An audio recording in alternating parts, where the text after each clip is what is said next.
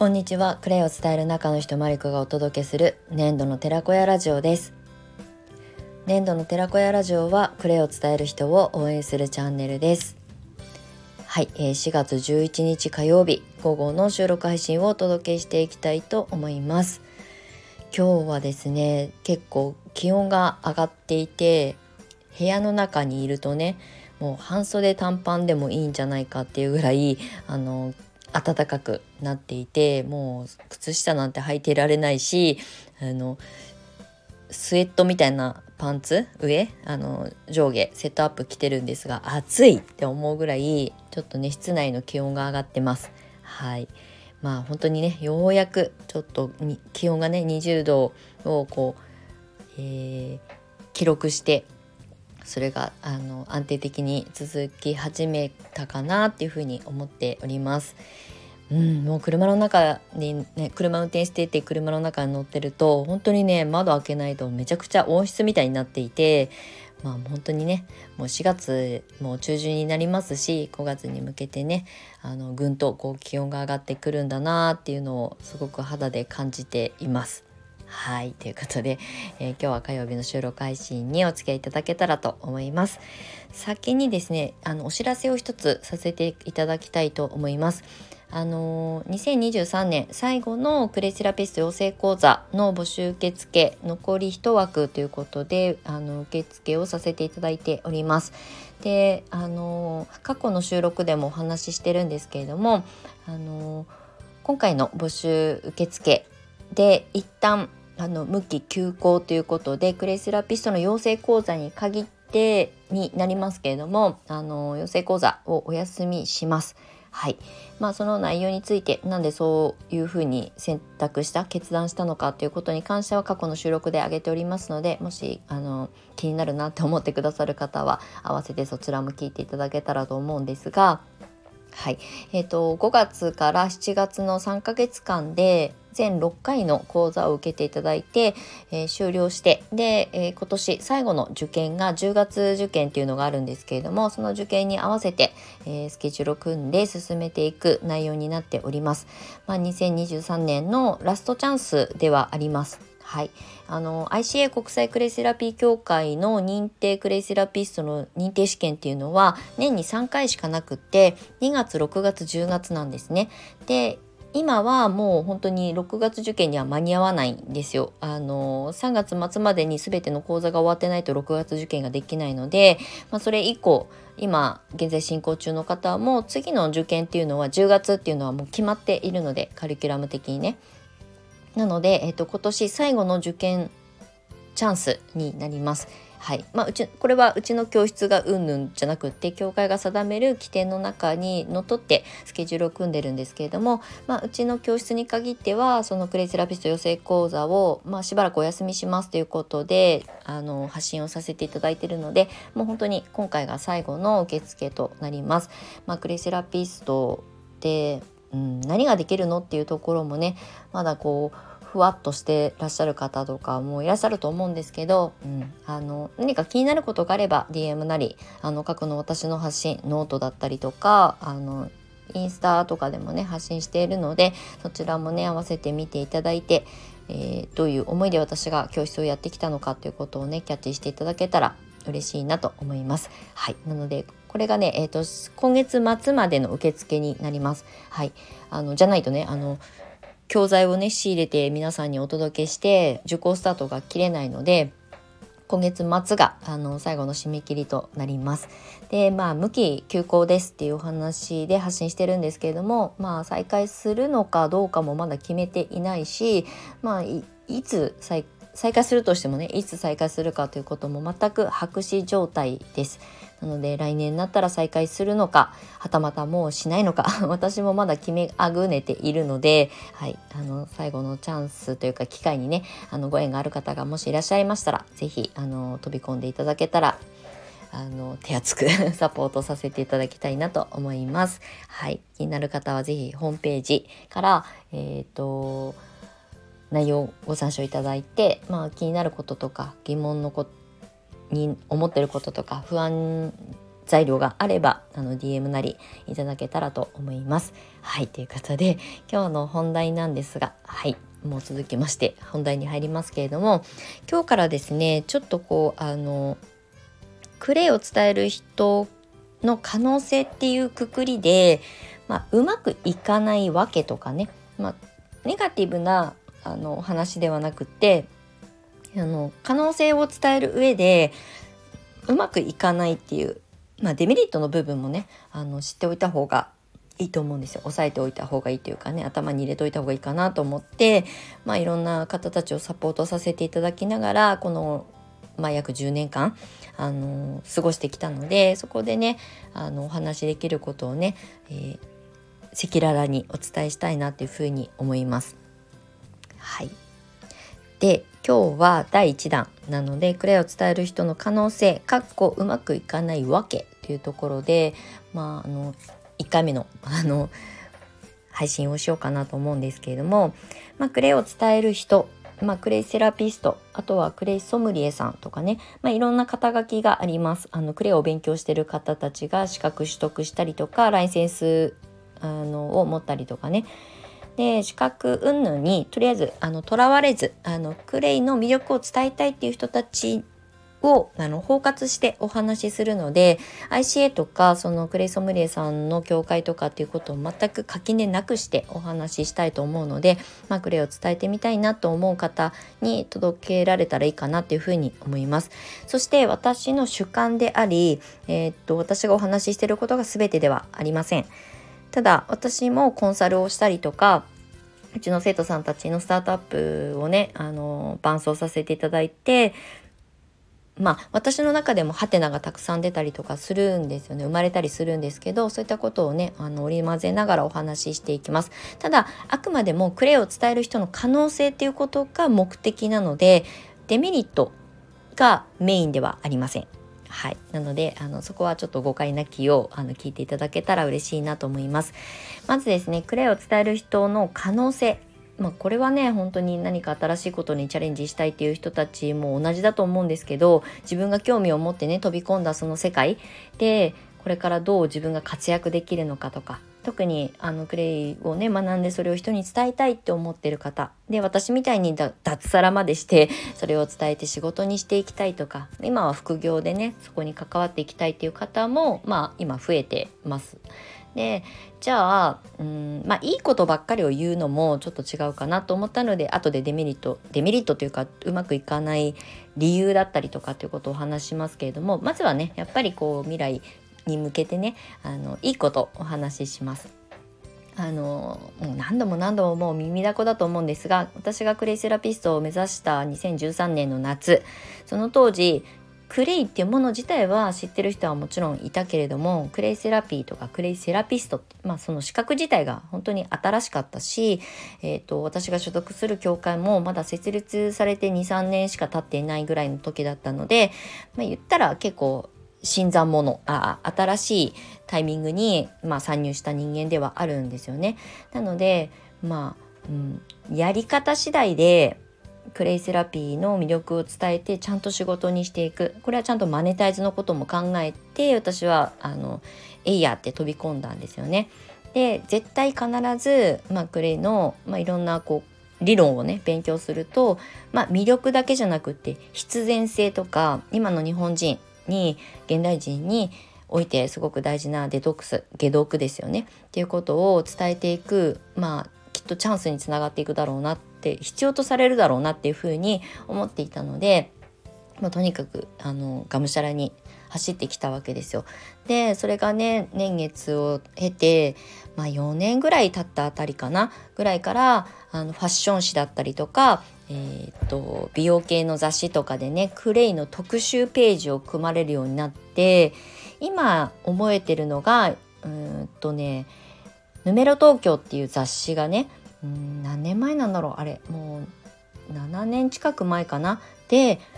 もう見開き6ページの、えーとクレイの特集ページが組まれたんですよ。でそこには、まあ、元 ICA の理事長だった福島さんだったりとかあとはクレドの社長の羽田さんだったりとかがインタビューを受けるっていうインタビュー記事も載ってましたしクレイセラピーって何なのかっていうことをめちゃくちゃこう事細かに書かれるような特集ページが組まれたんですね。であとは美容ライターさんとか、まあ、そういうこうまあ、最先端でねそういう美容とかクレイとかに興味を持ってらっしゃる方がこうえー、コメントを寄せたりとかでおすすめの商品が紹介されたりとかっていうページが組まれたんですよ。それがね結構センセーショナルなタイミングだったんですよね。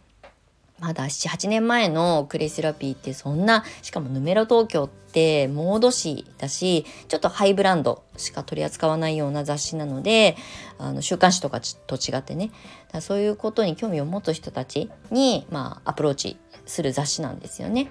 でそこの中に組まれたその特集を見ていよいよクレイがここから加速するんだっていうふうに思えた。それが最初のきっかけかなって思います。ファッション誌の中にそれだけの特集が組まれるっていうことはうん、なかなか稀だと思うんですよね。美容雑誌だったらまだしもあのね、他のパックで使うクレイとかっていうのは紹介しやすいと思うんですけどファッション誌の中でクレイセラピーっていうセラピーとしてあの紹介されたっていうのがやっぱりすごくこうあの金字塔を立てたじゃないけどそういう印象が今も残ってます。やっぱりねその時の雑誌は今もあの私も大切に、まあ、買ってねあの保存してるんですけどそこからちょっとずつ時間をかけて始まっていくのかなっていうふうに気づけたのですごく思い出深いあの機会だったなっていうふうに思います。だからねそこからクレイの使い方だけじゃなくってクレイセラピーってクレイってどういうことをあの問題解決してくれるのかなとかっていうことに興味を持つ方たちクレイがね流行ってるから使うっていうところから参入されるあの愛用し始める方たちも使ったら体感するからもっと学びたいとかねもっともっと深掘りしてみたいなっていうふうに思う方たちがその数年間かけて今クレイっていうその市場にねあの興味を持ってあの参加されてるんじゃないかなっていうふうに思うのでクレイを伝える人のコツコツっていうかその可能性っていう意味ではもう8年ぐらい前から始まっていたよっていうお話を今日はさせていただきます。まあ、これはねすごく細かくね紐解いていくと本当に5分10分では話しきれないので、まあ、こういったお話はねクレイカフェのプログラムのコンサルの中でお話をさせていただいております。はい、あの文章に書いてもね長くなって読み切れなくなっちゃうので、はい、ここは今日はこの程度で収めておきますが、まあ、可能性っていうものはその当時から始まっていたよっていうこととあとねそこでこう引きつけられて参入される方まあ私もそうですけどクレイを人に伝えたいって思ってあの勉強したりとか資格を取ったりとかそれをこうみんなにシェアしながらそれを活動してほあの自分の活動としてライフワークとして活動してあとは私みたいに仕事にして収入を得ていくっていうところに興味を持つ方が本当に断然増えましたこの数年間でうちの生徒さんたちもうんただこうお手当としてお勉強するっていうよりもそれを生かして自己発信してうん新しい自分の働き方として選択したいっていうふうに思って来てくださる生徒さんたちとの出会いがすごく増えたんですよね。まあ、うちの教室が私がもともとそういうコンセプトで発信してるから余計そういう生徒さんのあの人口が多いんだと思うんですけどでも、うん、まあこうインスタとか見ててもなんとなくあのクレをね発信して自分のまあ、自己表現としてそれを仕事の一つにしていきたいという方が本当に増えたと思います。まあ、興味ある方はハッシュタグとかで、まあ、クレイセラピーとか、えー、わかんないですけどクレイパックとかでねあのタグ付けハッシュタグとかつけてね発信されてる方をザザーって見てみてもらえると分かりやすいかなと思います。はいであのデメリットじゃないんですけど要するにこうやって発信する人が増えてくると競合が増えますよね。これはあのクレイに限らずどんな業界でも一緒ですよね。あの例えばコンビニだってもう入って捨てるほどあるしねあのどこのコンビニ行ってもそんなに特別変わったものを買うってことは買えるものってないと思うんですよね。そのオリジナルブランドはあるかもしれないけどここじゃなきゃ買えないっていうものではなくなってきいますよね、まあ、クレイセラピーはそこまでじゃないと思うし自然療法ってまだまだ日本ではあまりこううんまあこう評価されにくいあのマーケットだと思うのでまだまだなんですね。これからもう医療とかのあの制度がちょっとずつこう厳しくなって崩壊していくと自分の体は自分で治すことが正しいあのものだよねっていう、まあ、知識として情報としてあの収集する人たちが増えてきたらようやく自然療法とかクレイとかアロマとかっていうものに興味を持つ方が増えるかなってまあそれもまだ先の未来かなとは思ってますけどただねクレイのことに限って私がお話しできることを今日お話しするのであのクレイに特化していますけれどもクレイもね私が独立した9年前に比べると発信者は増えました。これは本当に数字でわかるのであのインスタとかで検索してもそうだしあと ICA のねえー、クリセラピストさんを目指された方合格した方あと私みたいにインストラクター講師をやり始めてる方たちの、まあ、人数っていうのは数字はね必ずこう明確に出てくるのでそういったものを見てるうちにまだまだ少ないですけど人口はね。だけど昔に比べると増えてるっていうのは長くやってきたからこそ向き合ってきたからこそ分かる肌感覚なんですけど、まあ、そうするとね同じことをやってると埋もれるっていうことはまあ皆さんお分かりだと思います。はい、ただまだまだなんですよね。うん例えばクレイの歯磨き粉のワークショップってまあ多分きっと巷では全然認知度がないけど興味を持ってる人たちにはもうちょっとずつ広まっている。そもそも母数が少ないところで勝負してるっていう状況なのでまあ言ったらねある程度のところに届き始めているでもっと全然ね興味がない人たちに届けるっていう少しこうロングスパンでね考えるとまだまだこれからがあの可能性しかないと思ってるんですけどでも今のタイミングでこれからね関わってあのチャレンジされる方に一つお伝えしておきたいのがもうすでに、えー、先に始めてる人たち。うん、まあ別に先駆者ってわけじゃないですけどそれを継続的に一生懸命ずっと草根草の根運動みたいにねやり続けた人たちあのベースを作った人たちがいるんですよね。でそことまあ、えー競合として戦うみたいなことではなくってもっと自分のオリジナリティを編み出したりとか気をてらうっていうことを別に推奨してるわけじゃないんですけどなんかこう形をそのまま伝えればいいまんまの思考ではここから先結構難しくなるし壁にぶつかるかなっていうふうに思うので今、まあ、クレを伝えることをスタートされる方、まあ、お勉強して資格を取った方も、まあ、全ての方へ含めてなんですけど、うん、クレイの使い方を伝えるっていうのはまあ言ったらもう伝えてる人たちが過去に何年もいるわけだしでもクレイって今ググったら結構情報出てくるんですよね。使い方とかあの分量とか。でそうするとまあ無料で情報がこう流れている中でそれでもこの人から誰々さんからクレイを学びたいとかクレイを買ってみたいっていうふうに思ってもらえるようなそういう種まきをする必要があるタイミングに今もうフェーズとして入ってきています。はい、私もずっとワークショップたくさんやってきてクレイの歯磨き粉のワークショップが私の看板ワークショップだったんですけどとかあとファンデーションとかねいろんなこうレシピを駆使しながらワークショップもたくさんやってきて数もたくさん打ってきました。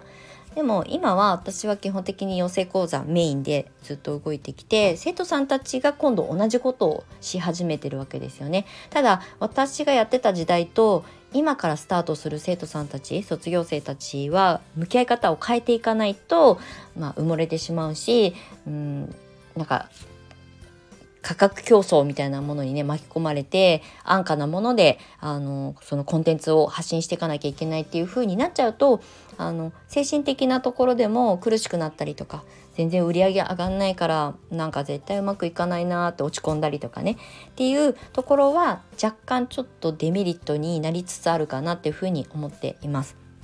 はい、これは別にマイナスなことではなくってそうやって市場は成長してるんだっていうことをねあの知っていただきたいなっていうふうに思って今日はこのお話をさせていただきました。はい、クレイを伝える人の、まあ、可能性っていうあのくくりでしばらくこのシリーズものでお話ししていきますがなんかこうデメリットっていうかねあの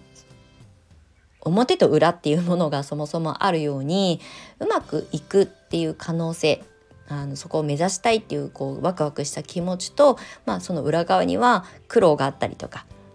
うまくいくはずと思って信じて始めたのにそれがね鳴かず飛ばずだったりとかっていうことは絶対起きるので、まあ、そういうところに面して接触したとしても心が折れない状態で続けていける継続していくってことがどれだけ大切かっていうこともあの思いを込めてこういったお話をさせていただきたいなっていうふうに思います。はいということで今日も長い収録になりましたがクレを伝える人の可能性そして、えーと、うまくいかないわけみたいなことをセットでお話ししていきたいと思います。はい。ということで気になる方はまた次回の収録配信で遊びに来ていただけたら嬉しく思います。はい。では最後までお付き合いいただきましてありがとうございました。はい。素敵な、えー、今日は火曜日ですねお。お過ごしください。また次回の収録配信でお目にかかりましょう。年度の寺川まりこでした。またね。